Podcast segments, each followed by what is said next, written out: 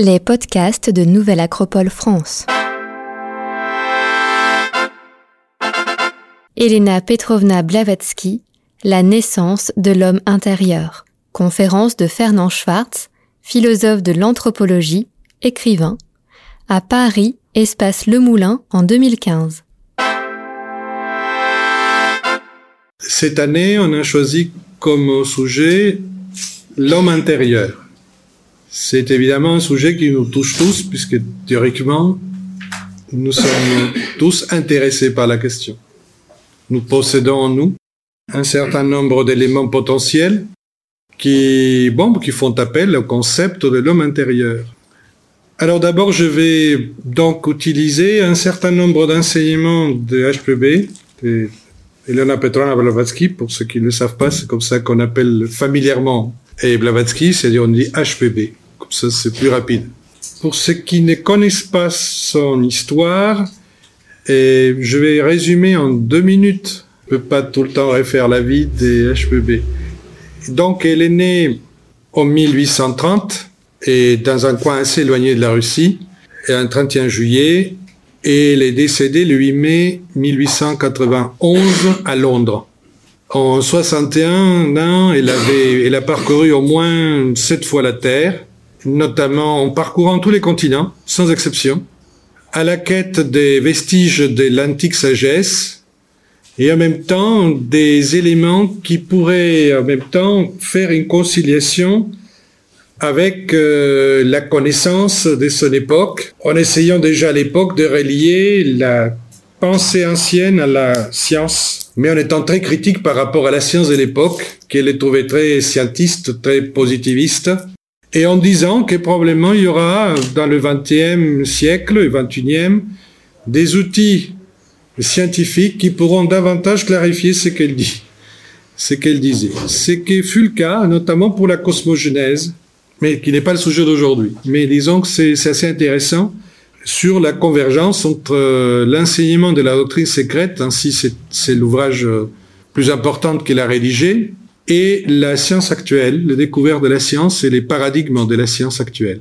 Si vous êtes intéressé, vous, procurerez la conférence passée.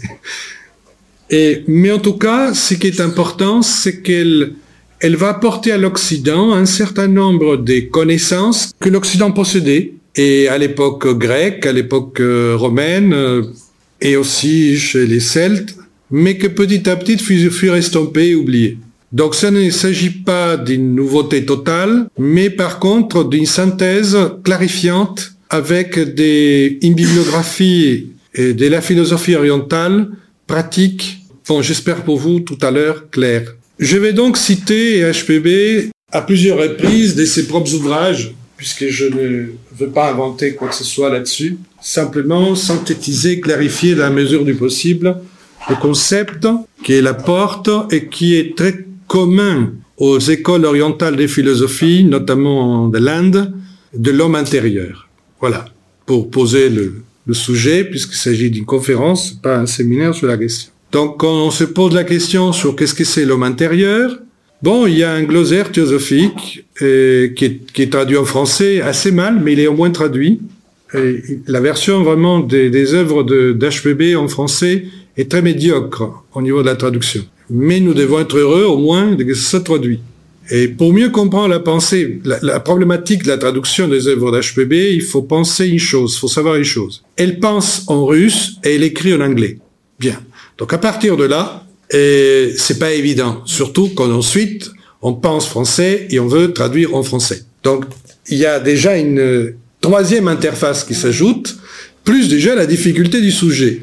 Bon, ce qui n'arrange pas les choses, mais de toute évidence, c'est qu'on traduit il y a presque un siècle en français les textes ont eu du mal. Mais néanmoins, ces textes sont traduits, c'est toujours mieux que rien. Et donc, elle dit que l'homme intérieur est la véritable entité immortelle qui réside en chacun de nous, êtres humains, et à la différence de celle qui est extérieure à nous, c'est qu'elle est externe, notre présence, qu'elle est mortelle, et elle la compare donc à une forme de boue que nous appelons corps, pour, synthétiser la question. Elle dit que ce, ce mot homme intérieur s'applique strictement à ce qu'on appelle l'ego supérieur par rapport aux formes invisibles de l'homme extérieur. Aux formes invisibles de l'homme extérieur. Retenez ça. Retenez ça simplement. Alors, pour pouvoir clarifier ce qu'elle dit, il faut donc préciser le concept de l'être humain, de l'homme, de la constitution de l'homme, qu'elle va proposer, qu'elle va enseigner, qui ne lui est pas propre, j'insiste, puisque la constitution septénaire, c'est-à-dire la division, la conception de l'homme composé des sept euh, véhicules ou composantes, n'est pas simplement du fait de l'enseignement d'HPB, mais on va le retrouver en Égypte, on, peut le retrouver en Grèce, mais ce n'est pas le sujet. Je ne veux pas expliquer tout le comparatif entre civilisations de, de cette clé septénaire. Mais la clé septénaire était usuellement utilisée dans les antiques civilisations. Voilà. Il y avait, en général, on divisait soit en deux, qui est la forme la plus simple, physique, esprit, mais très superficielle, parce que ça rentrait dualiste l'explication. Ensuite, il y a la plus connue, c'est l'esprit, l'âme et le corps. Ça, au moins, vous avez entendu parler. Et on va plus loin, ensuite, et on partage ceci en sept, mais on peut aussi partager en cinq ou six, etc. L'intérêt du septénaire, c'est que c'est une clé universelle et qui apporte une richesse de nuances sur nos propres composantes qui nous est utile. Voilà. Mais il n'y a pas un dogme total sur les nombres des composantes, mais sur les principes qui nous composent. Alors, je vous prie d'abord de regarder le tableau qui est à ma gauche, donc à votre droite. De quoi parle la constitution septénaire de l'homme? Mais va dire d'abord que l'être humain est, est tout d'abord une racine, une petite étincelle de la cause de la création, de la manifestation de l'univers. Nous aurons dit Dieu, mais le concept de Dieu en Occident est personnel. Euh, on pense à quelqu'un. Et le concept de la divinité dans les sagesses antiques n'est pas personnel.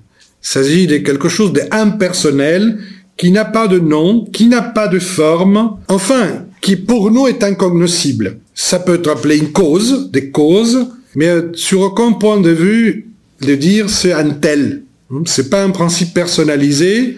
Il s'agit pas non plus d'une conscience qui est en train de nous regarder tout le temps pour voir comment on va, avec lesquels on a un commerce particulier. Donc c'est pour ça que le mot Dieu est équivoque si on l'utilise selon le concept judéo-chrétien et, musulman, et que nous connaissons en Occident, hmm, puisque nous, nous nous adresser à quelqu'un.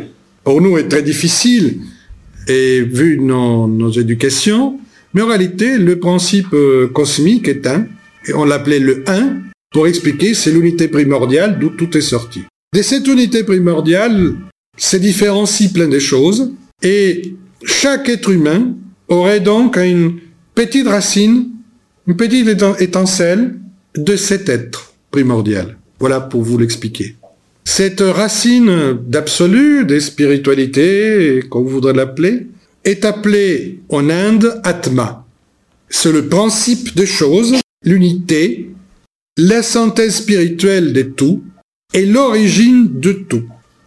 Voilà, c'est notre unité à nous. Si nous voulons davantage le toucher, le comprendre, on dirait qu'il est en rapport avec ce que nous pourrions dire notre volonté, notre capacité d'agir au-delà des circonstances, au-delà de notre de l'environnement, c'est-à-dire d'être nous-mêmes. C'est très difficile, hein, parce que nous sommes soumis à plein d'environnements externes et en même temps en nous. Comme on le verra tout à l'heure, nous avons notre environnement. Et quand on veut dépasser tout ça, nous sommes obligés de convoquer la volonté. C'est une capacité à nous transcender, à nous dépasser. Voilà Atma. Mais Atma est avant tout ce lien avec l'intelligence qui préside à tout ce qui existe à l'univers. Voilà pour Atma.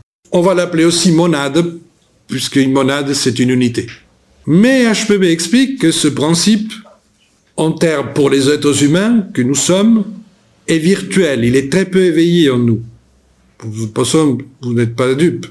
Il est très peu éveillé en nous, et d'une autre part, il a beaucoup de mal, enfin, il n'existe pas d'une façon libre il doit, il a un véhicule, il s'exprime à travers un deuxième principe appelé Bouddhi, d'où viendra le mot Bouddha, l'illuminé, qui est associé à la notion de lumière, qui est en fait le véhicule de l'atma, des principes et des choses. Dans cet enseignement, les choses se propagent par la lumière. Ça peut pas vous étonner aujourd'hui avec ce qu'on sait aujourd'hui en science et de la nature. Et l'association à la lumière euh, est aussi bien sûr symbolique, mais réelle. Et dans le sens que c'est vrai que quand on comprend quelque chose, on s'éclaire. Et ça fait plus clair. Et quand on comprend pas quelque chose, ça fait sombre. D'accord? Donc, euh, lorsqu'on contacte quelque part, de façon indirecte, euh, par brive, le bouddhi, bon, on s'éclaire, on capte. Et c'est pour ça qu'on associe bouddhi à la captation, à l'intuition, à l'organe de l'illumination. Bon là, c'est déjà un peu plus proche, vous voyez Atma et Bouddhi fonctionnent ensemble pour nous, sont notre unité de base. C'est le cœur de l'homme intérieur. Atma, Bouddhi. Voilà, c'est dans l'ordre descendant d'une triade. Si nous descendons, nous avons un troisième principe qui, lui, va être beaucoup plus accessible pour nous, parce que lui est éveillé en nous, d'une manière plus ou moins réelle, au moins nos parties. Manas, qui est le mental universel, ou l'intelligence. On va distinguer le mental de deux manières. Le mental qui nous permet de concevoir les choses dans leur ensemble, donc qui nous permet de comprendre les lois du monde, c'est qu'il existe des principes d'ordre universel, et par conséquent comprendre que au-delà des parties et des fragments, il y a une unité, et par là, on l'appellera aussi mental spirituel ou philosophique. Parce que c'est lui le mental du philosophe. C'est lui qui permet de comprendre des principes, de jongler avec, et de concevoir les choses dans leur unité, malgré leur multiplicité. Ce n'est pas toujours évident de relier des choses apparemment contradictoires dans une seule unité. Hmm, ça nous exige un effort toujours de voir toutes ces choses ensemble et aujourd'hui, on dirait voir la complexité, c'est-à-dire l'interaction des composantes dans une unité. Vous voyez, Mana, c'est plus proche. C'est donc l'ego actif de l'homme intérieur. Hmm, c'est le moi actif du l'homme intérieur. Parce que les trois composantes que je viens de citer, la volonté, les racines de l'identité profonde de l'être, potentielle, virtuelle en nous, la capacité de capter des choses, de s'illuminer avec des choses, Bouddhi, et Manas, conforment une sorte de triade supérieure aux monades divines, aux spirituelles dans l'homme, que c'est en fait l'entité immortelle dont elle parle, qui est au cœur de nous-mêmes, c'est l'homme intérieur. L'homme intérieur, c'est censé fonctionner en nous qui vous nous permettront d'agir avec euh, distance vis-à-vis des événements, des circonstances, avec clarté, avec amour, c'est-à-dire don de soi en total détachement et pas donner une caresse pour en recevoir une autre. La notion d'amour est très particulière aujourd'hui. L'amour est réel, donne sans demander. Dès qu'on rentre dans le calcul, comme on le verra tout à l'heure, ce n'est plus de l'amour tel qu'il est entendu pour le, par l'homme intérieur. Donc, cette capacité de, droit de connaissance, le moi intérieur, Manas. Manas est le principe actif de l'homme intérieur. Il permet de connecter Atma Buddhi, les principes supérieurs, à notre réalité en tant qu'homme extérieur. Nous avons tous l'homme extérieur. Et c'est pour cela que Manas est importante, parce que sans la connexion de Manas, donc du mental, de l'intelligence qui discerne, notre Atma Buddhi, notre monade, notre être fondamental serait totalement inconsciente et incapable de se connecter, de se relier à notre réalité présentielle. D'ailleurs, si Manas disjoncte, ça nous arrive très souvent, nous perdons contact avec nous-mêmes. Et c'est comme ça qu'on dit, euh, j'étais un peu perdu, d'un coup je vois plus clair, euh, tu sais, bon, mais tu t'es rebranché, tu dis plip, tu es arrivé à te rebrancher. Justement, l'objectif de ma conférence, tout à l'heure, sera d'expliquer toutes les difficultés que nous avons à nous connecter en permanence à l'homme intérieur qui est en nous. C'est le grand défi de notre évolution, notre propre évolution. Mais bon, passons maintenant à ce qu'on va appeler donc l'homme extérieur ou homme temporel. Oui, c'est lui qui va mourir. Et c'est lui d'ailleurs qui va qui vous parle en ce moment-là. C'est toute la machine qui est en train de vous parler qui va mourir. Et celle qui m'écoute aussi. Mais si en plus on peut faire l'interface avec Manas, peut-être restera quelque chose de atemporel et d'éternel dans ce qu'on a réussi à communiquer entre nous. Mais si l'interface n'est pas branchée, il y a de faibles chances qu'il reste quelque chose de ce temps qu'on aurait donc passé ensemble sans qu'en réalité il fût quelque chose. Continuons à avancer, même si ça a l'air de la science-fiction. L'homme extérieur est composé des quatre composants. Le mental, je vous ai dit, est double. Il a son aspect spirituel, philosophique, universel, dans la base du triangle de notre être intérieur, de notre homme intérieur. Mais, mais, le contact du mental avec la manifestation, ici-bas, va produire un, une deuxième nature du mental, qui est le mental relié au monde du désir.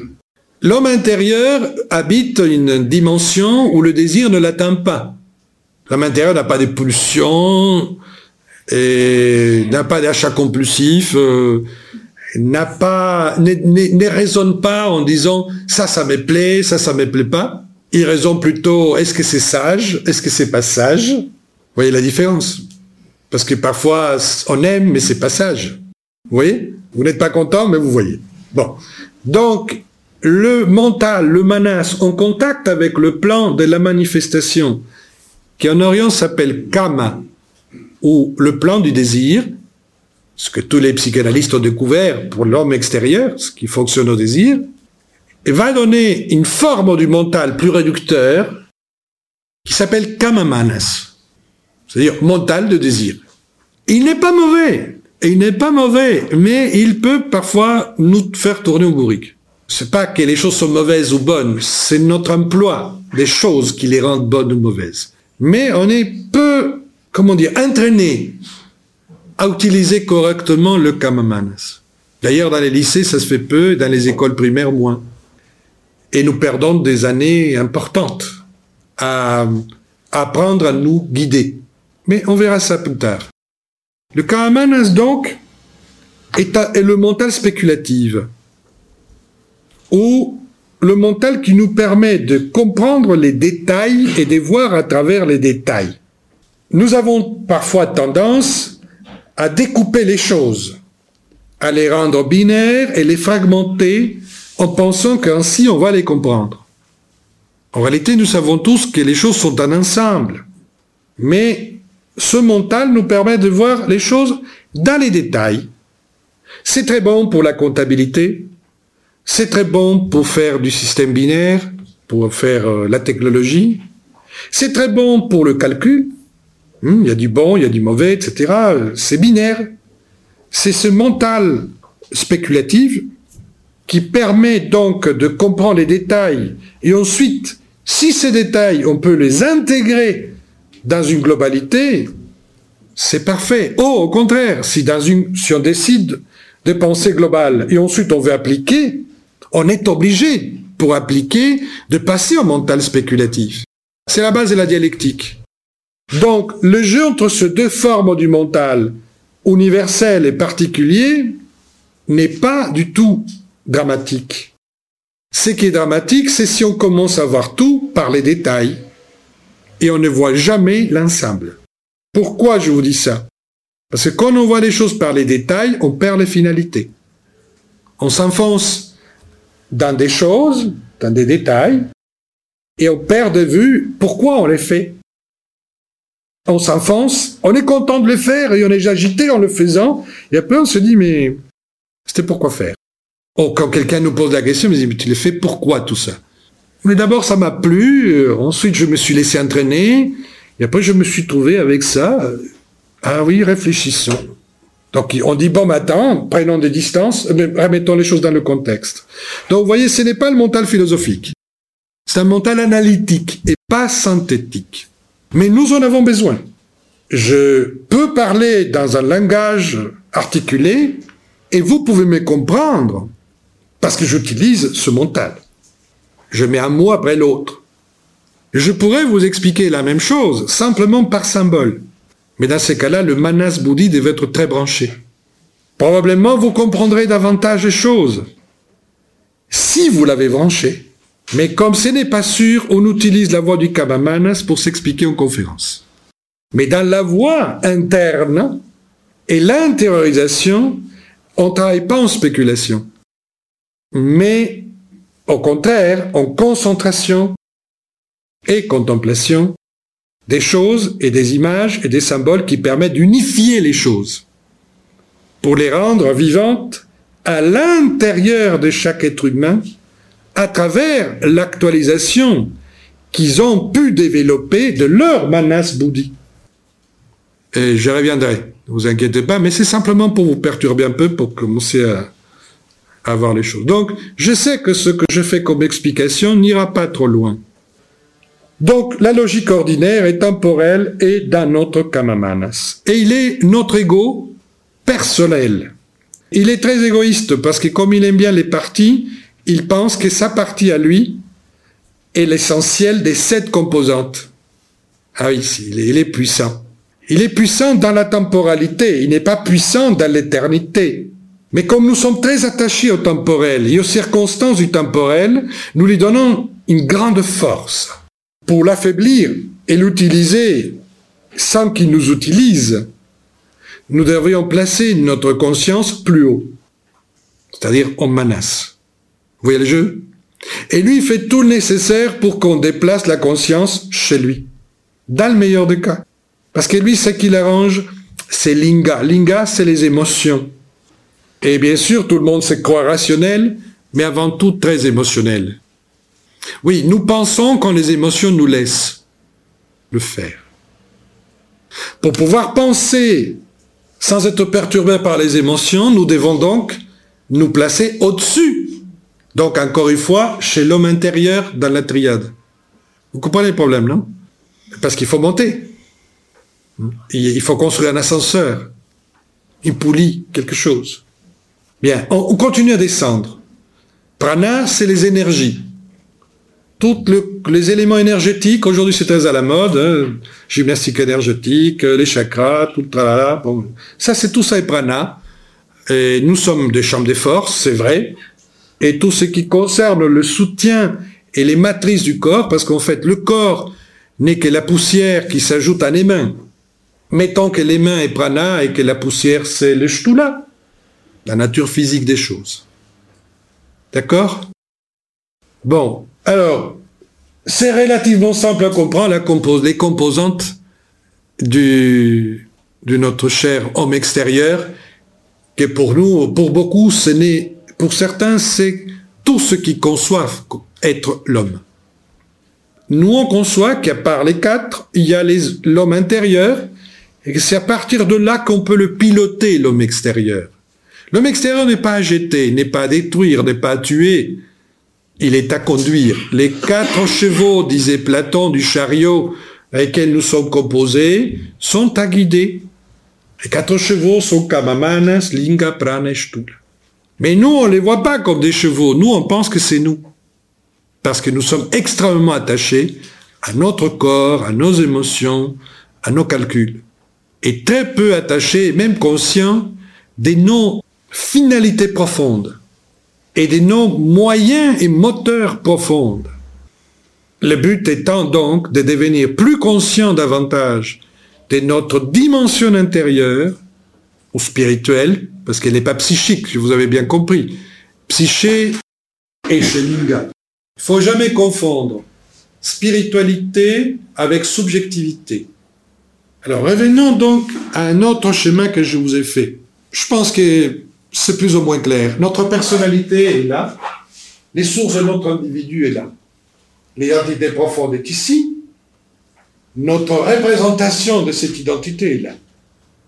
Le problème, comme je l'ai dit, est de savoir utiliser le kamamanas, pas en horizontal, parce que là, il va s'étendre et va prendre le pouvoir sur l'ensemble, mais en vertical. S'il devient vertical, il devient l'interface entre le haut et le bas.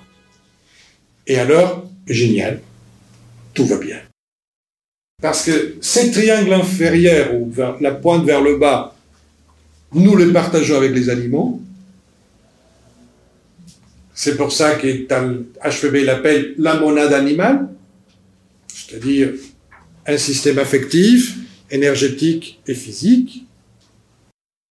Celle-ci est la monade spirituelle divine en l'homme, et là se joue tout.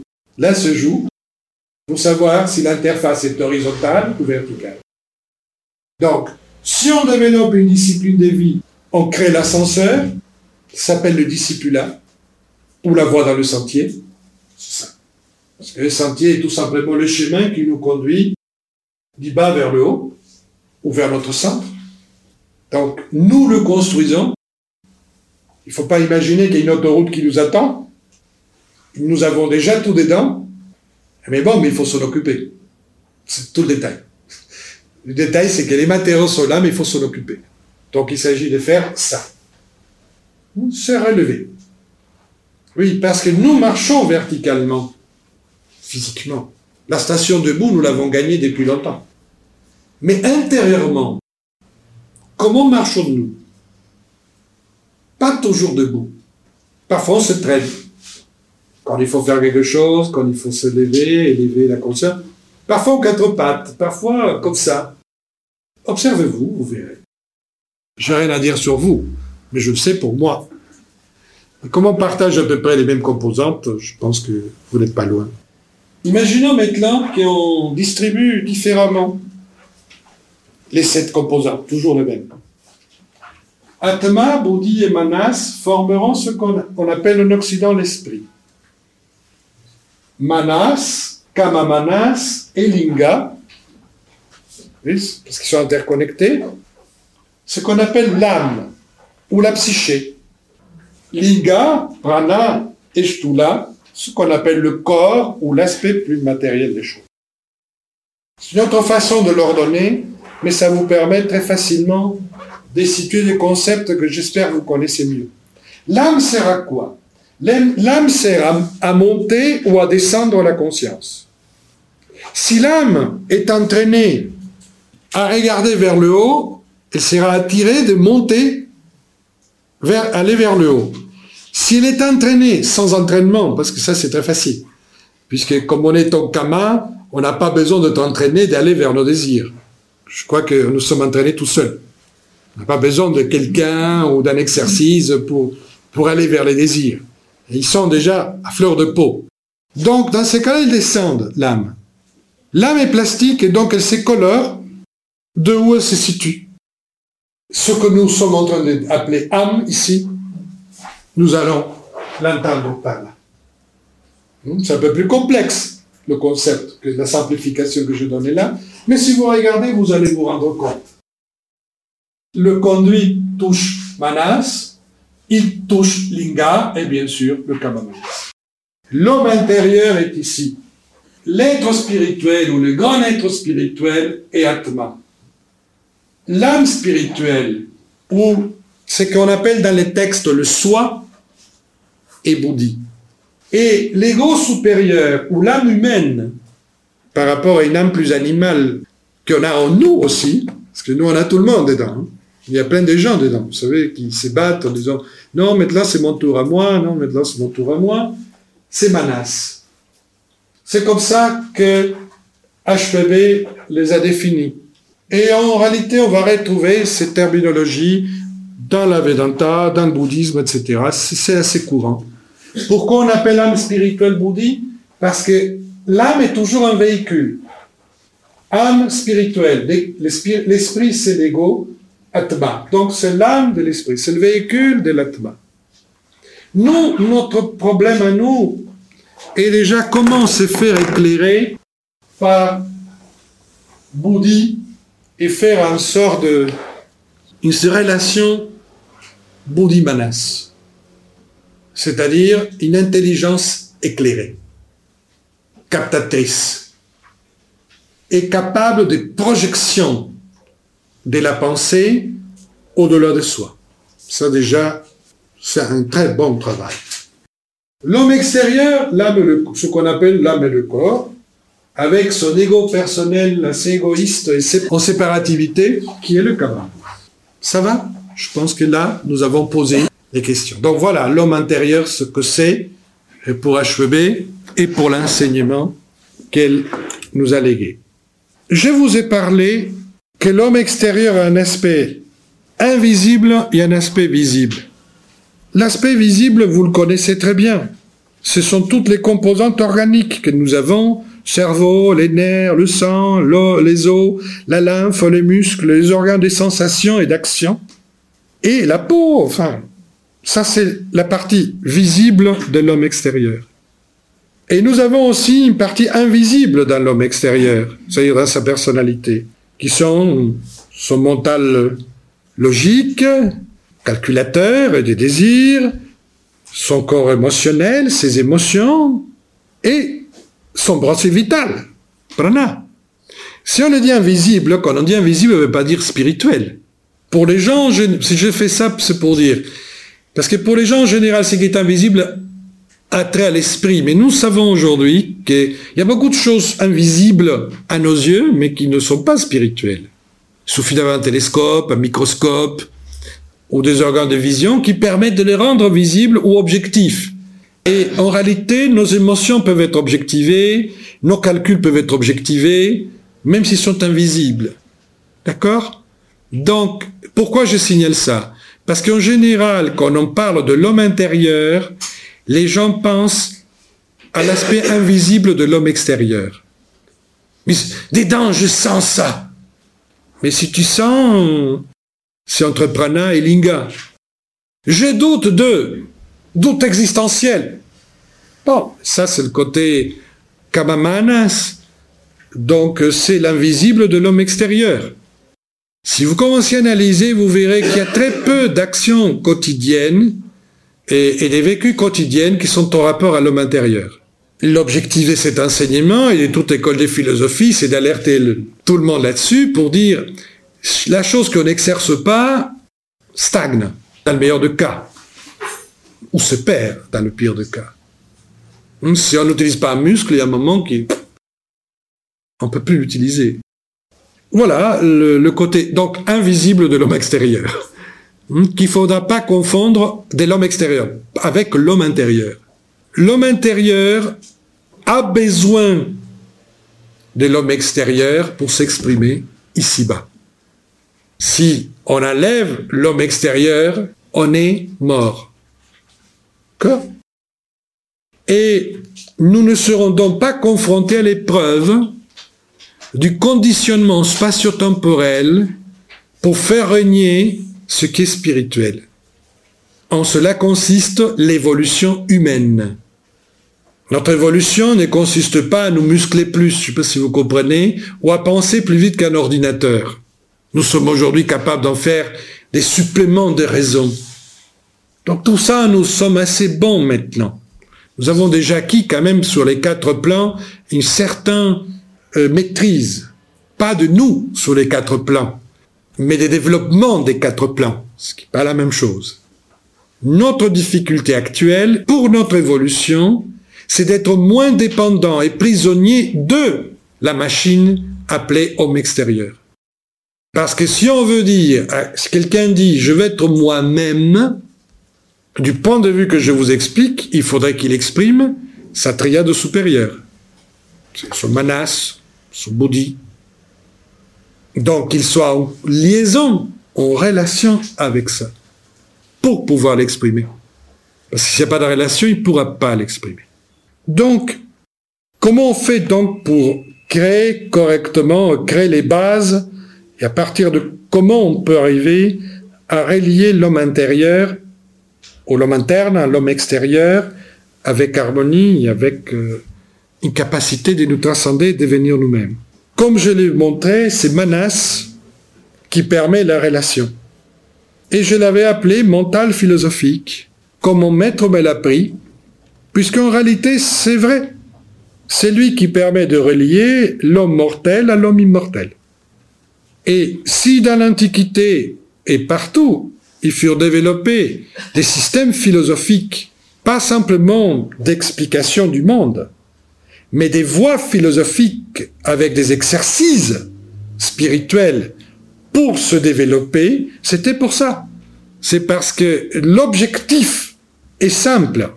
Atteindre, c'est différent. Mais l'objectif est simple.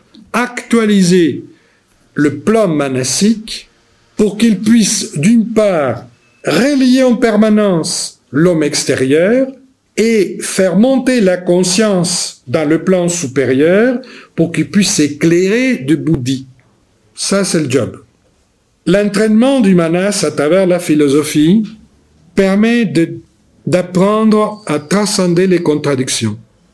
Si nous restons avec la spéculation de la logique temporelle, nous restons attrapés par les contradictions. Et l'objectif, c'est transcender le système des contradictions. Sans le nier. Le transcender ne veut pas dire le nier. La vie est pleine de contradictions. Déjà, le système du vivant est plein de contradictions. Comme je dis généralement, bon, la planète Terre, il fait chaud et froid en même temps, il fait jour et nuit en même temps. Ben oui, parce qu'on ne peut pas dire dans la planète Terre est-ce qu'il fait chaud? Mais où? Et par rapport à quoi? Comprenez? Est-ce qu'il fait jour? Est-ce qu'il fait nuit? Où? Où? Comprenez? Mais tout ça se passe en même temps. Est-ce que dans la planète Terre naissent des hommes Ou meurent des hommes? Mais les deux. Tout, tout est fait des paires d'opposés qui semblent s'opposer et qui sont l'aspect de la même chose. Un aspect de la même chose. Avec une logique spéculative et la logique ordinaire, nous ne pouvons pas dépasser la contradiction. On va être attiré par ce qui m'intéresse. Bon, je vais vivre, pas mourir, donc je m'occupe des vivants. Et on occulte la mort. L'autre nécrophile, il veut voir que le mort, bon, s'oublie les vivants. L'autre aime les jours et bon, il reste au jour, bon, etc., etc. Donc, l'ego personnel n'est pas préparé à tout ça. L'ego personnel est bien pour faire à manger, nous trouver un job, trouver des moyens de vie, etc. Mais il pourra pas nous libérer des entraves dans lesquelles nous sommes. Il faudra de l'intelligence qui discerne au-delà des contradictoires et qui puisse voir ça dans une unité. Donc, il sera obligé de penser en image. Oui, parce que dans une image, vous pouvez mettre plusieurs choses en même temps. Ce que vous ne pouvez pas faire avec un mot. Quand je dis penser en image, je veux dire symbole. Donc, des supports, des connaissances et des principes. Et c'est pour ça que tous les enseignements des sagesses antiques furent toujours sur la voie symbolique. Parce que ça oblige à développer la fonctionnalité manassique et plus tard bouddhique. Ce qui permet le manas est donc la perception de ce qui est métaphysique, c'est-à-dire de ce qui est au-delà des apparences, de ce qui est transcendant. Si nous nous posons des questions sur qui suis-je et où va-t-on? Et voir des choses transcendantes dans des choses temporelles, c'est parce que nous avons une fonction à l'intérieur de nous de notre conscience qui nous permet donc de capter une dimension autre que celle qui est temporelle. Et c'est ce manas qui est le penseur, le pèlerin ou le questionneur de ces choses-là. Pas combien je vais gagner, pas est-ce que je suis beau, pas euh, est-ce qu'il va me reconnaître ou je ne sais pas quoi encore. Vous voyez la différence donc, la pratique philosophique permet de développer le potentiel que chacun possède des visions transcendantes et éclairantes. C'est ça qui est cherché. Que par un questionnement, une manière d'agir pour pouvoir incarner ce dont on dit, cette fonctionnalité puisse avancer, se développer. Donc, quelle est donc l'épreuve pour chacun? La première épreuve dans le sentier pour HPB, pour avancer dans l'évolution de l'homme intérieur, le rendre actif. Donner la vie à la vie intérieure. Oui, donner, nous devons donner la vie à la vie intérieure. Nous donnons beaucoup de vie à notre vie extérieure. Nous donnons presque tous nos moyens. Combien de temps nous prenons pour contempler? Combien de temps nous prenons pour faire un exercice de volonté? Combien de temps nous prenons pour convoquer quelque part notre captation sans spéculer Peu de temps ou aucun temps. Et bon, c'est proportionnel.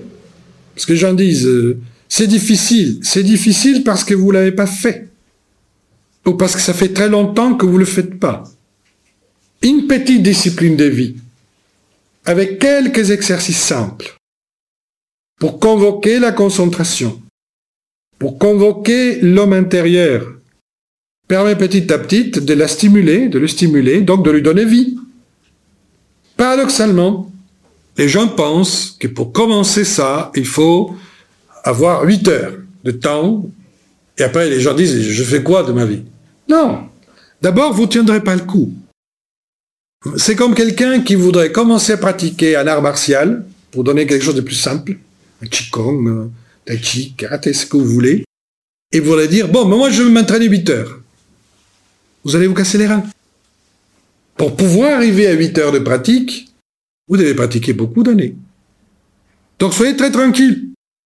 Le crédit à donner au départ pour ce type de pratique est, dans le meilleur des cas, pour s'initier au départ d'une demi-heure de travail journalier. Combien de temps pouvez-vous être en train de fixer une idée sans que l'idée vous échappe Bien. Voilà.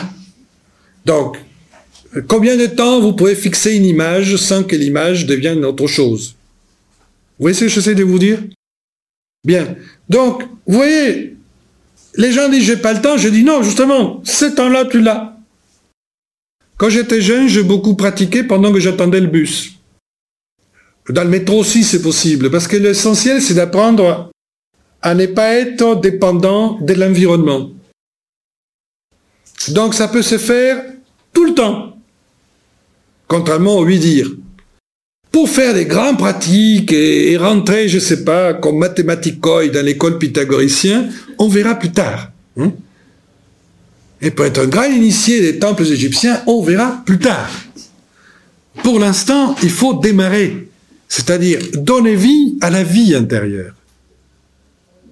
Parce que, comme mon maître avait très bien expliqué, il m'a dit, Fernand, l'énergie que tu as est une. Où tu la placeras, elle donnera des fruits. Donc il faut se donner un terrain philosophique et des pratiques philosophiques qui permet donc de stimuler la question. Vous voyez, c'est finalement assez simple si vous décidez de le faire tout le temps. Oui, parce que la question est la même toujours. Est-ce qu'on peut faire ça fois par mois? Oui, bien sûr mais ça donnera aucun effet. Mieux vaut 15 minutes tous les jours. C'est le rythme qui est important. Le rythme. Même s'il est très peu, ce qui est important, c'est le rythme. Parce que, à la fin, il faut qu'on soit en rythme avec tout. Rythme veut dire tout simplement qu'on tourne synchronisé aux autres roue qui évolue. Et étant rythmé, donc en synchronicité avec l'ordre du monde, de la nature et des gens, et c'est plus simple. Ça devient plus léger. Il y a effectivement la peur à la vie intérieure. Les gens disent, bon, mais tout ça est beau, mais je peur. Oui, parce qu'évidemment, l'ego égoïste personnel, d'abord, il sait qu'il peut perdre le pouvoir. Il faut déjà savoir que vous êtes un... Mais oui, c'est une lutte euh, sociale que vous avez chez vous. Il y a les revendications catégorielles, qui sont dans l'ego personnel, dans le kamamanas, et l'intérêt général qui est prévu par Manas. Ah, je vous l'explique d'une façon simple pour que vous compreniez. C'est la grande dialectique qui s'est mise en place entre Manas et Kamamanas. Et donc, euh, l'ego personnel va avancer à reculons. Parce qu'il sait qu'il va perdre de privilèges. 15 minutes de moins pour fantasmer. 15 minutes de moins pour désirer. 15 minutes de moins pour être distrait. Ah, on cède du terrain. Oui, j'essaie de vous l'expliquer en lutte syndicale parce que c'est plus simple. Et très à la mode. Oui, parce que tout ce que nous avons à l'extérieur de la société sont tous les mécanismes qui nous habitent. Ouais. Dedans, dehors, c'est le même combat. C'est la même chose. C'est la même chose. C'est une chance, parce que les lois étant les mêmes, on peut trouver les mêmes solutions. Mais je crois toujours qu'il faut commencer par soi-même. Il n'est pas bon de prêcher des recettes qu'on ne pratique pas. Donc il y a cette peur, qui vient en fait d'un manque de confiance, et surtout d'une peur fondamentale. L'action, peur de l'action. Oui, je vais m'expliquer. Parce que vous me direz, mais non, mais c'est contradictoire tout ça, ça n'a rien à voir que nous agissons, nous faisons plein de choses. Oui, oui. Plus les gens sont d'un prisonnier de l'homme extérieur, plus ils friment, plus ils font des choses. T'as vu, je fais ça, je fais ça, je fais ça. Et où est-ce que tu es allé ce week-end? Et je suis allé là. Et qu'est-ce que tu as fait là? Je fais ça, je fais ça, je fais ça. Et on se noie dans tout ce qu'on a fait. Et tu as pris du recul, euh, tu as pris la distance, tu as intégré quelque chose. Quelle est la loi des, des sagesses que tu as pris en faisant tout ça? Qu'est-ce que tu, tu as capté de tout ça? Bon, je me suis amusé, euh, c'était bien. Non, non, mais essentiellement, bon, l'homme extérieur fait beaucoup de choses. Il est, il adore plus, plus, plus. Il est très dispersé. Ça l'empêche donc d'être concentré, donc de se rendre compte de la folie dans laquelle il est et de pas agir avec discernement, il a perdu son intelligence. Il a perdu contact avec son intelligence. C'est pas de cette action qu'il a peur, l'ego personnel. Bien sûr. Si on lui proposait faire un coup philosophique, un dimanche philosophique, une fois chaque trois ans, et eh, pour s'éclater, et on va, va changer, on va changer les philosophes, on va changer être disciples. Allez, Oh, génial Génial Je me suis amusé, c'était beau, intéressant. Et après, on passe à autre chose, bien sûr. On continue la fragmentation. On continue la fragmentation. Le vécu intérieur fut un fragment. Mais il n'est pas le fragment, le vécu intérieur. Le, vécu intérieur est le germe de l'être humain. Il peut paraître un fragment parce qu'il est en germe, très peu développé, mais il n'est pas un fragment. Il contient l'ensemble. Ce qu'il a peur, c'est d'une action constante, persévérante, rythmée, tout le temps. On rythme. Parce que si, par volonté, il commence à agir, il sort de la mécanicité. Il sort du confort. Il sort de l'inertie. Alors, il se prend en main. Formidable, non? Mais il en a peur. Il en a peur, l'ego personnel. Parce que là, on va le remplacer. On va le remplacer par l'ego supérieur, par l'âme spirituelle. Et on va lui demander de travailler avec, d'être au service. On va pas lui dire, tu es exclu. On va dire, on va travailler ensemble. Toi, tu t'occupes taille, moi je te dis on va. Oui, il ne s'agit pas de... Si vous prenez un cheval, il vous porte. L'homme extérieur doit vous porter. Pour ça, il faut s'occuper bien de lui, il faut le laver, il faut le donner à manger, parce qu'il doit vous porter. mieux vaut que ce soit l'intelligence et le discernement qui disent où il faut y aller, non Qu'est la passion, les peurs, la colère, etc. Et parfois, nous nous trouvons bien en train de porter nous-mêmes notre cheval. Et lui posant la question, tu te sens bien? Parce que tu es un peu lourd, tu sais. Et ils vous répondent, allez, un petit effort, faire un tout petit peu, on arrive. Ça vous est jamais arrivé C'est terrible. Donc il faut inverser les rôles. On n'est pas fait pour porter un cheval, nous. On n'est pas fait pour ça. Donc, première épreuve, donner la vie à la vie intérieure, passer à l'action pour agir avec intelligence et à partir de l'homme intérieur, vaincre la peur de se mettre en action. Au départ, les résultats seront simples. Rien de mirobolant, vous n'allez pas l'éviter, ne vous inquiétez pas, vous allez acquérir aucun pouvoir au début. C'est bien, ça vous rendra humble. Et vous allez voir que vous pouvez avancer en vous tenant la main par le haut. Donc, il s'agit de s'évaincre par une auto-affirmation de soi-même. On s'affirme sur soi. Les gens aiment bien s'affirmer au détriment des autres. Hmm? Qui va-t-on écraser ces matins? Et sur qui on va cracher? Qui va-t-on critiquer? Sur qui on va marcher?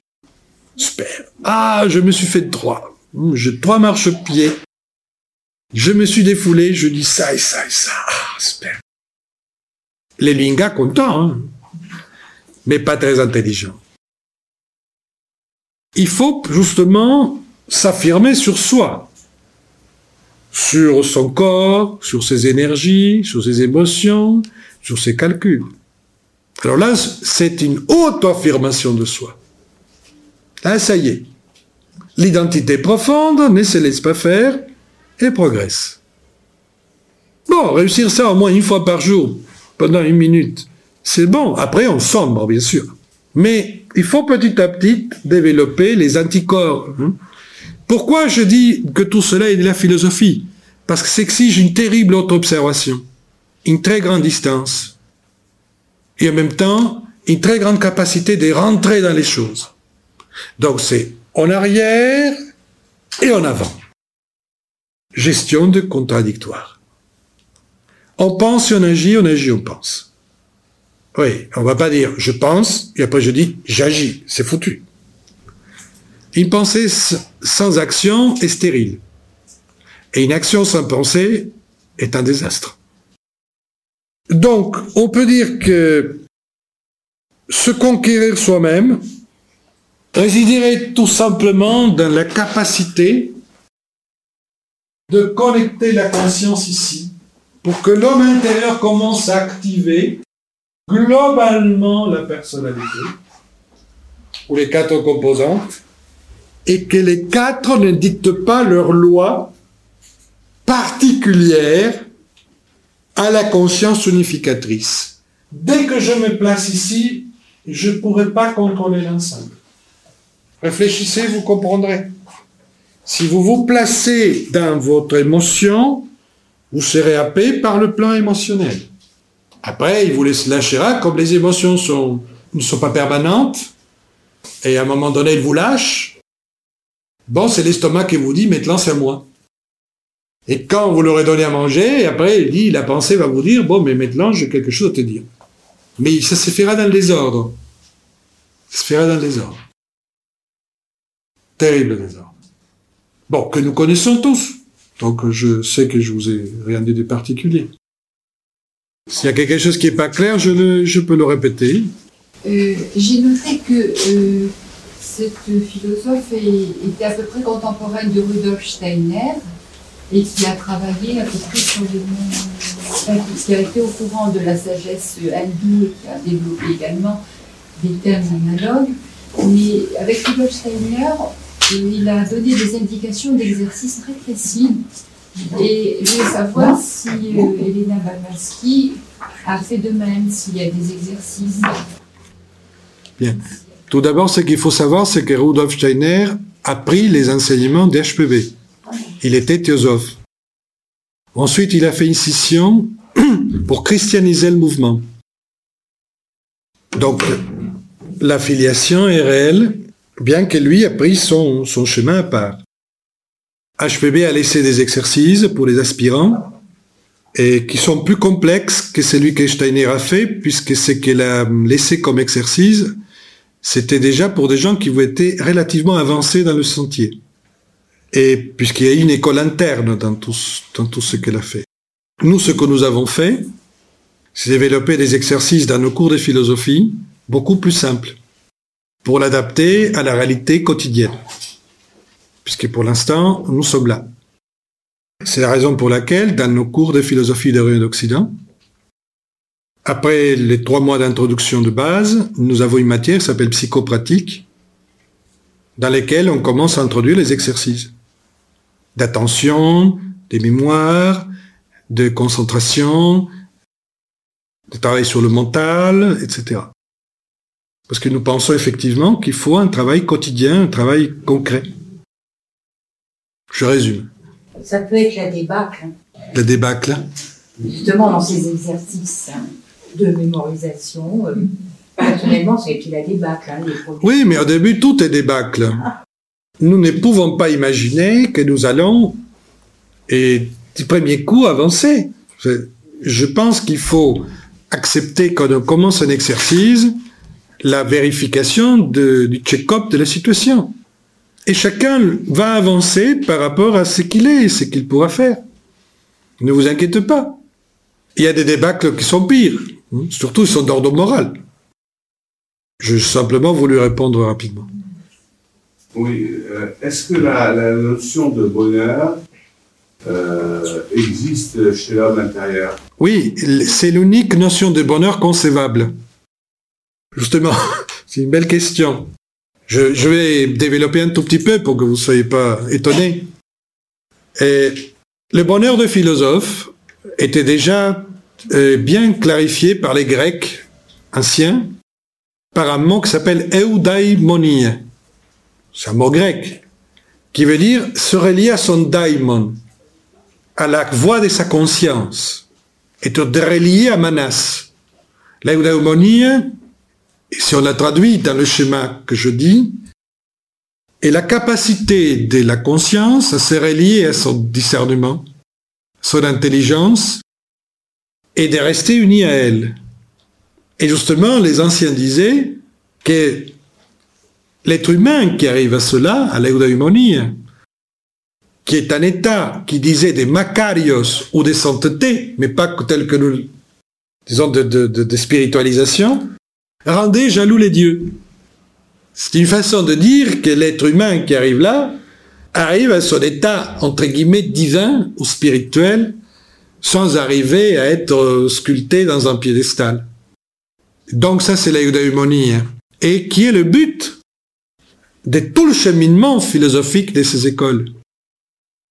Mais le bonheur, pour ça, j'écris un petit livre sur Socrate, où je développe la question du bonheur, justement. Je l'ai développé parce que lui est un homme heureux, et il avait réussi l'eudaimonie à part son travail à lui, des philosophes et d'être euh, social. Et qu'est-ce qu'il va nous expliquer? Il va nous expliquer que le bonheur ne peut pas dépendre d'aucun élément extérieur. Parce que si, pour être heureux, il faut, je ne sais pas, posséder une maison, c'est un exemple, hein, posséder un objet, un bien matériel, immédiatement on aura peur de le perdre parce que cette maison peut être détruite, peut être incendiée, un cyclone. Donc on sera déjà triste de la voir en pensant à la perdre. Si ça dépend de l'amour d'autrui, au départ ça va nous emballer d'avoir la correspondance amoureuse. Mais ensuite on se posera la question, est-ce que ça va durer? Et d'un coup, donc, euh, le bonheur ne sera pas durable. Si c'est par rapport, donc, euh, à un objet de pensée, quelqu'un peut me le réfuter. Bon, bref. Si nous, nous, mettons comme condition au bonheur réussir quelque chose extérieur, du moment qu'on aura réussi, on rentre dans le désarroi du malheur. Ce qui fait que les gens ont même peur de réussir parfois. Mais oui, il y a des gens qui, sont amoureux et qui décident de pas continuer la relation parce qu'ils savent pas s'ils seront pas dépités ensuite.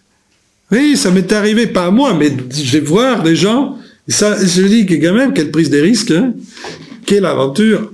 Bon, oui, oui, parce que c'est intéressant de voir la, volonté de sécurisation de tout. Et comme aujourd'hui nous sommes assurés pour tout, mais comme on peut pas être assuré de l'amour de l'autre, et aucune entreprise d'assurance euh, donne des primes, bon, ça rend les gens très difficiles à aimer à échanger, etc. Donc, Socrate va expliquer ensuite par la bouche de Platon que bien sûr que c'est bon d'avoir une maison et d'avoir une santé et d'être correspondu en amour. Tout ça sont des biens extérieurs à nous qu'il faut savoir gérer avec sagesse. Là vient la, philosophie. C'est-à-dire avec intelligence, avec discernement, en sachant qu'ils sont temporels et périssables, et en étant heureux de les avoir pendant qu'on les a. Mais n'est pas en dépendre pour être heureux. C'est que les philosophes ont toujours préconisé, c'est la non-dépendance. Le non-attachement.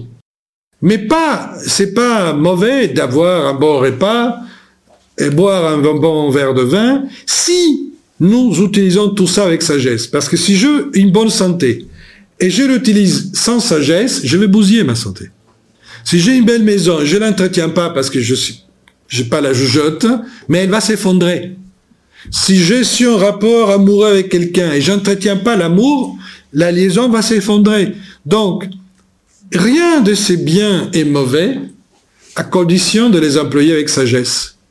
Et la philosophie et sa pratique vont nous permettre de comprendre quelles sont les limites des choses et l'importance de pratiquer le non-attachement tout en étant propriétaire d'une maison ou d'une voiture, je ne sais pas de quoi. Parce que ce qui est désastreux, c'est quand quelqu'un dit On m'a cassé ma fenêtre, on m'a rayé ma portière. moi je dis Où est ta portière? Montre la portière. Montre la fenêtre. L'attachement est inconscient. On est totalement projeté dans nos biens. Évidemment, toute chose qui peut arriver à ses biens, c'est carrément me blesser, me planter un couteau sous le bras. La préconisation, ce n'est pas une petite distance là-dessus, sans pour autant jeter tout. Donc, le vrai bonheur est un lien intérieur, un manas bouddhi, si vous voulez, qui s'obtient petit à petit avec soi-même et qui peut nous permettre, face à l'adversité, de rester heureux. Parce que ce qui change un être humain d'un autre n'est pas son intelligence, c'est pas sa richesse, c'est comment il se conduit face à l'adversité. Le grand maître qui dit tout, qui, donne la bonne note à chacun, c'est l'adversité. Et c'est l'adversité qui nous éprouve et nous démontre si nous sommes capables de ce que nous disons. Si le bonheur est vrai, l'adversité ne va pas le détruire. S'il était faux, l'adversité le remet en question. Et quand il le remet en question, il y aura deux options. Chercher un autre bonheur ou bien-être mortel et temporel pour compenser celui qui vient de nous quitter, ou de pas être dupe et de dire, bon, j'ai compris enfin quelque chose, je vais chercher le bonheur en lien à moi-même, dans ma propre autonomie, sans couper avec les autres, sans me séparer du monde. Mais détacher du monde ne veut pas dire me séparer du monde.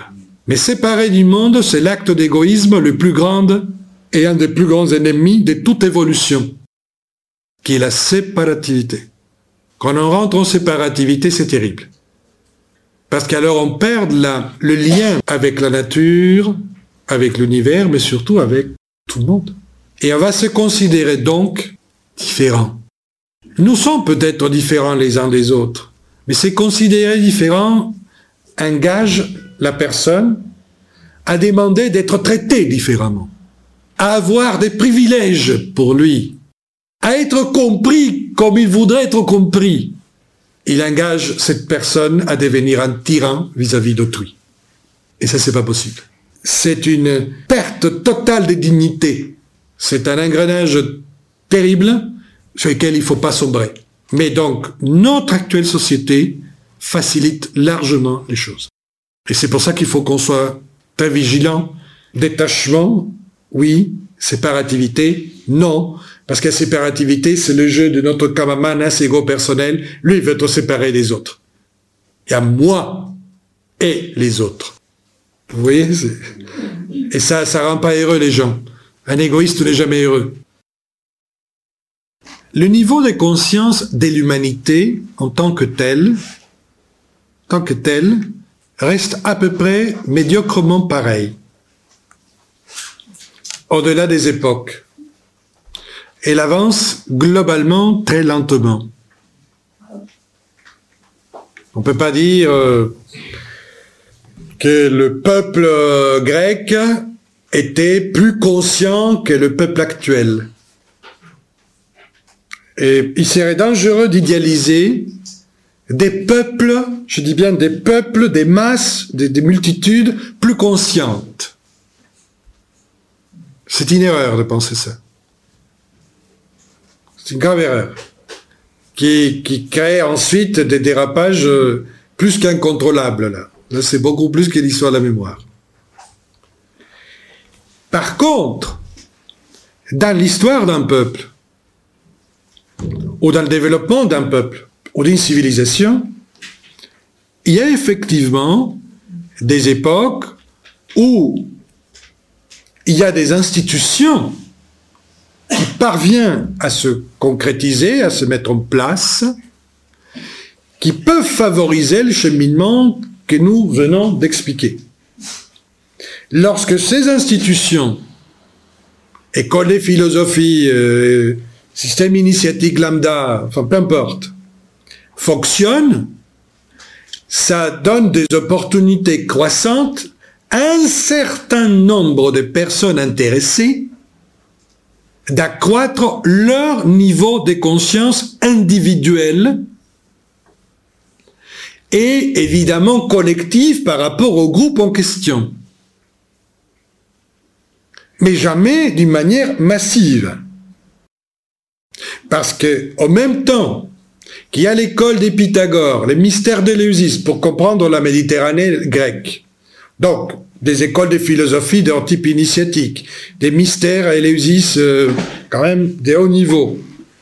Mais il y a plein de Grecs qui pensent que Dieu est Zeus avec une foudre, avec une grande barbe. Et justement, Platon se moque de cela, Socrate euh, commence à dire, mais non, ça c'est pas Dieu. Vous voyez ce que je veux dire? Faut pas se tromper entre les 5 à 10 000 citoyens d'Athènes qui étaient à peu près dans la démarche dont on parle et les 250 000 habitants d'Athènes. Oui, c'est vrai, la proportion est plus grande chez eux que chez nous.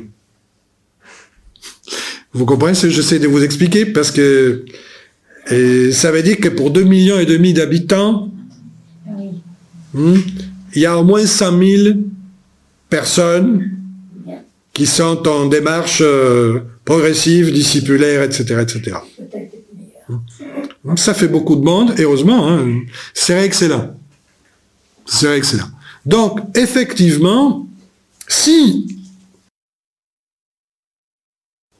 les institutions, c'est-à-dire les écoles, les systèmes de travail peuvent se mettre en place, il y a une offre plus importante, et comme quand même les êtres humains ne sont pas tous des, navets, il y a plein de gens qui vont être intéressés, qui vont, vont agir et interagir, etc.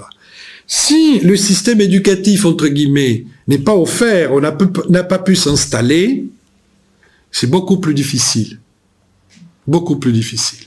Donc, on peut observer, je répète, une évolution très lente de l'évolution collective de l'humanité, une accélération possible pour ceux qui sont plus, plus sensibles à la question, plus perceptifs sur la question, oui, à condition qu'il existe dans cette société, dans, cette civilisation, des éléments de formation initiatique ou philosophique adéquates. Et quant au Tibet, pour donner un exemple, il y a la conjonction entre des mystiques bonpo tibétains et des, gens, des, les véhicules Mahayana du nord de l'Inde, vers le 7e, 8e siècle après Jésus-Christ. Ils, font conjonction, d'un coup, des écoles initiatiques, au-delà de la religion bouddhiste, se mettent en place et vous vous trouvez devant des gens, une offre des, des formations et des qualifications spirituelles inattendues. Et mille ans avant, ou deux siècles avant, il n'y avait rien. C'est-à-dire qu'il y a une histoire et des cycles que par alternance et intermittence, dans toute la planète, d'un coup, permettent d'ouvrir ce type de canaux. Tout se passe pas au même temps et tout se passe pas au même endroit comme si la gestion interne de l'humanité, si un homme interne, il y une gestion interne de l'humanité, au niveau de la sagesse, bon, c'est fait par des rythmes et en fonction de besoins de l'histoire. Donc, je, je disais ça pour ne pas être dupe. C'est si nous n'encourageons pas, si les êtres humains n'encouragent pas ces systèmes, le système, même s'il y a un grand maître de sagesse, passe à l'as. Il ne se passe rien. Parce qu'il faut qu'il y ait une démarche à double sens. Il faut probablement des instigateurs avisés, bien, et des gens qui accrochent et qui sont capables de transmettre ceci des générations en génération pendant un temps. Donc, ils aient conscience historique. Et pas simplement une conscience personnelle par rapport à leur bonheur à eux. C'est pour ça que je m'avais dit à un moment donné, tout le monde veut s'occuper de lui, mais peu pensent à s'occuper de tous. Et les agents de transformation ne sont pas des gens qui pensent qu'à eux. Ce sont des gens qui pensent à tous. Parce qu'ils savent qu'en avançant eux, ils le font aussi pour faire avancer l'ensemble. Par rapport à l'Égypte, c'est vrai qu'il y a, a une très haute qualité initiatique à l'Ancien Empire, et petit à petit, et ça descend. Ça a permis la descente, la popularisation des mystères, leur divulgation en toute la Méditerranée. Si on, ils n'auraient pas mis, entre guillemets, si on n'aurait pas mis de l'eau dans le vin égyptien, les peuples nouveaux, les jeunes arrivants barbares de l'Europe n'auraient pas pu accrocher. Donc, euh, la décadence des uns a permis le réveil des autres. oui, oui, oui, oui, oui. Oui, oui, oui. oui. il faut, faut pas. Mais bon, il y a un moment que, je répète, une fois une impulsion donnée, HPB arrive, donne une impulsion, dans cet enseignement. Si personne suit, il ne se passe rien. Et si on suit, il y a une possibilité de progression. Donc, c'est une porte ouverte. Est-ce qu'on prend le train? Est-ce qu'on ne prend pas le train? Vous voyez? Oui. C'est tout. C'est-à-dire, nous, on démarre il y a 50 ans. Au début, euh, qui nous croit et qui nous voit, et c'est normal. Bon, aujourd'hui, on se voit, on, on, voit un peu plus. Et ça prend doucement. Pourquoi ça prend de la douceur? Pourquoi ça prend 50 ans pour à, à peu près avoir quelque chose de, de crédible, d'élaboré? Mais parce qu'il fallait que chacun se forme. Et manifestement, ça prend du temps en espérant que les futurs autres, ce qui arriveront plus tard, ce qui arrive plus tard, vont le faire plus vite grâce à l'expérience des autres. Il y a des biens utilitaires et des connaissances utilitaires qui sont du domaine du kamamanas et, nécessaires à l'ego personnel. La multiplication d'informations sur des biens utilitaires et quantitatifs est très bien pour l'homme extérieur. Donc, il n'y a rien de mauvais en cela. Je, le dis tout de suite pour que ce ne soit pas mal compris ce que je suis en train de dire.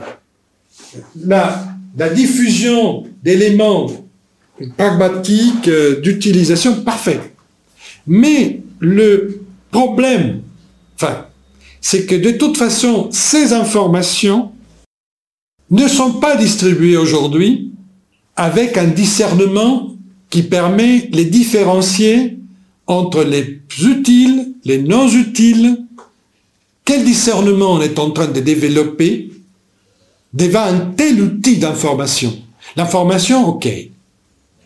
Toujours, je répète pour l'homme extérieur, mais même pour l'homme extérieur, aujourd'hui nous sommes devant un problème, la surinformation et l'incapacité à gérer ces informations. Plus un deuxième problème, l'immédiateté est telle que ça agite excessivement le kamamanas qui est désirante tout le temps et qui ne sait plus où donner la tête. Donc la dispersion provoquée par cela, le sentiment d'impuissance de que j'arrive pas à prendre tout, le fait de que les émotions sont de tous les côtés provoque malheureusement une dispersion chez l'homme extérieur qui le donne un frein un handicap supplémentaire pour se poser la question qui suis-je ou vais-je? Si la même information, je répète encore une fois, parce que je n'utilise cette information, donc moi, elle ne me gêne pas, mais j'ai un outil discriminante, forgé, travaillé. Nous devons apporter l'outil discriminante à l'ensemble pour qu'il puisse utiliser correctement les informations et qu'il soit noyé. On est en train de donner d'abord l'information et on ne donne pas l'outil discriminante. Donc déjà, au niveau de l'appropriation du Kamaman, ce qui est l'outil discriminant de base analytique, nous sommes en porte-à-faux.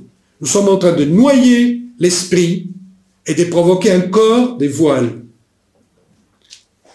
La conscience, je reviens maintenant simplement, la conscience intellectuelle n'est pas du tout suffisante pour pouvoir progresser.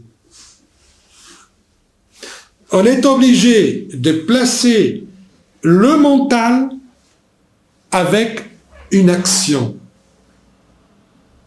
Mental plus action égale expérience.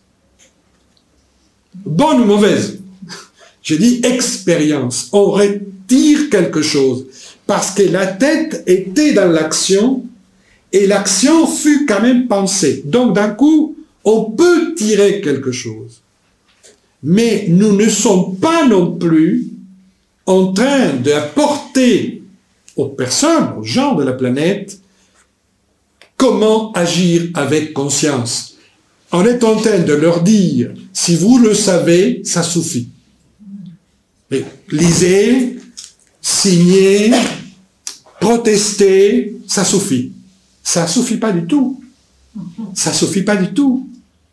Si chacun commençait à appliquer les consignes, les comportements, les attitudes et les valeurs, on s'agiterait moins, et là, oui, on pourrait progresser plus. Ça, dépasse un peu Mais pas du tout.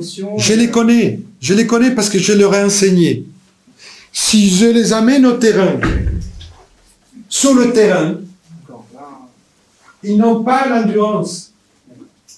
Certains oui, certains non. Et là, d'un coup, on revient à la normale, c'est-à-dire sans intellect, bien rempli, bien connaisseur, quand il faut pratiquer, on va trouver 10.